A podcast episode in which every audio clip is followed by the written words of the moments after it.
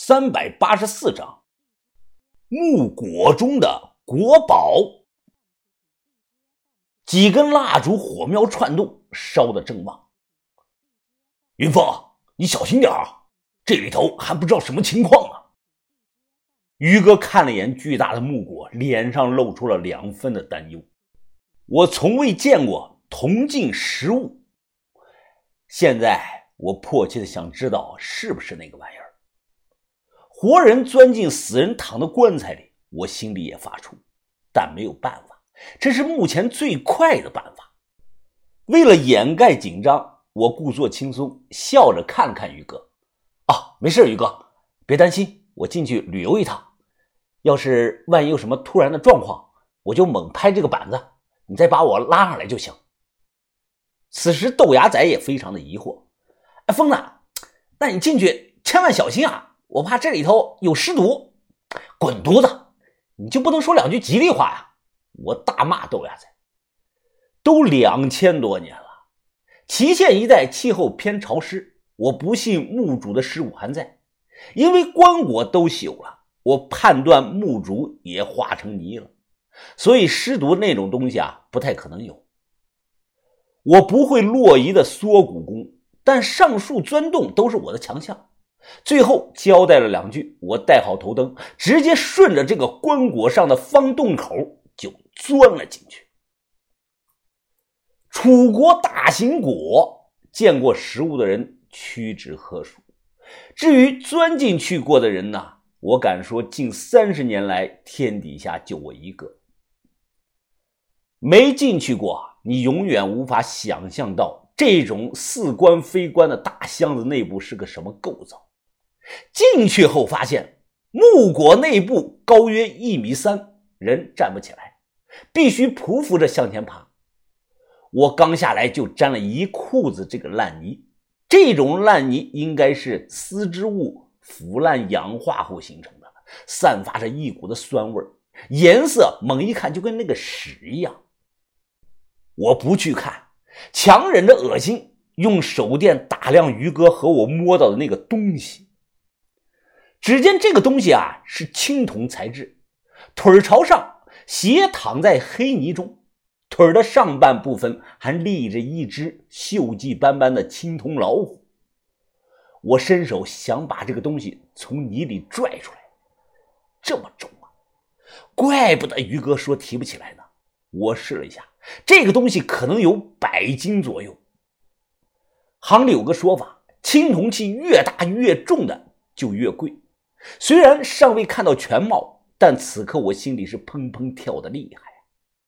差不离儿，这个玩意儿就是青铜镜，要发了呀！努力的清理了一番，我终于看到了这个东西的全貌。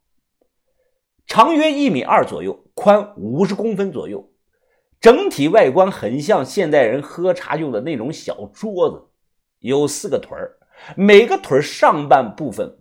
都有一只浮雕的这个青铜老虎，老虎嘴巴张大，老虎头分别冲着东西南北四个方向。这件铜镜的中心部分素面无纹，十分的光滑。在中心靠上些的位置啊，有三个鼓起来的圆窟窿。这三个圆窟窿的作用就是放酒壶温酒用的。这种圆窟窿越多，就代表其价值越高。我印象中，国内仅存的几十件铜镜中，最多的有六个窟窿眼。这个东西虽然中心它是素面，但四角处雕刻有大量的张牙舞爪的螭龙的图案。它底下还可以烧炭。我还发现一处细节：铜老虎身子内部。应该连通着铜镜的内部，这样一来呢，一旦上头开始烧炭温酒了，那四只铜老虎张大的这个口中就会不断的冒烟。青铜镜温美酒，推杯换盏壶吐烟。两千年前那份奢靡的王室贵族气息瞬间扑面而来。深呼吸呀，让自己别太激动。这个东西应该是我职业生涯以来除了妙音鸟外过手等级最高的东西了。它的稀缺性和价值不亚于汉代的金缕玉衣。职业卖点没骗我们，我们花十几万买的这个点出国宝了。此时把头在上方有些着急呀，情况怎么样啊？到底是不是铜金？从把头语气中能听出来，他同样很在意这个东西。是啊。是铜金啊，把头，还是虎头三眼的铜金。把头还没说话，就听豆芽仔着急了：“哎，疯子，快快快，快递上来呀！我接着。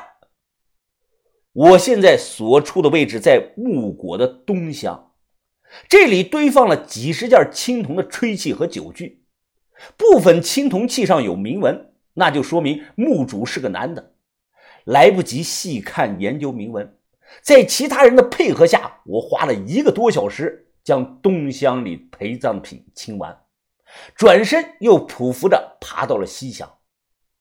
西代表着是西方，即极乐世界。按照葬的这个规格来看呀，墓主人基本上都会住在西厢，那里陪葬品肯定更加丰富，可能会出现这个随身的玉佩剑、玉印、玉璧等东西。但东厢和西厢之间啊，它不通。我被一扇厚达三寸的这个柏木板给挡住了。这扇木板被古代工匠做成了小门的形状，有门环、门梁、门楣。小门的表面还刷了一层鲜亮的防腐的红漆。由于时间太久了，红漆一大半都爆皮脱落了，看着就像门上在不断的流血一样。虽然做成了门的样子，但这种乡与乡之间的小门是死的，是无法推开的，只能暴力破开了。我又退回去，拿来锤子和拐子针，调整好姿势，对着小门便猛的了下去。尖锐锋利的拐子针瞬间贯穿了小门，哎，可是那瞬间，一股黑色腥臭的浓汁啊，就喷涌而出。就像这个用钉子扎破了这个可乐瓶一样，我没有躲开，直接被劈头盖脸的喷了一头。我被那股臭味啊呛着了，感觉自己还喝了一口千年的尸水，一瞬间胃里是翻江倒海的不断的干呕啊！怎么了，云峰？哦，没没，我没事儿啊，我没事把头啊呛着我了。我咳嗽着大喊，抹了把脸，望着挡在身前这个红旗小门，我发狠了，不顾还在往外流的这个黑水，我用拐子针打了四个眼，然后啊躺下，用双脚猛踹，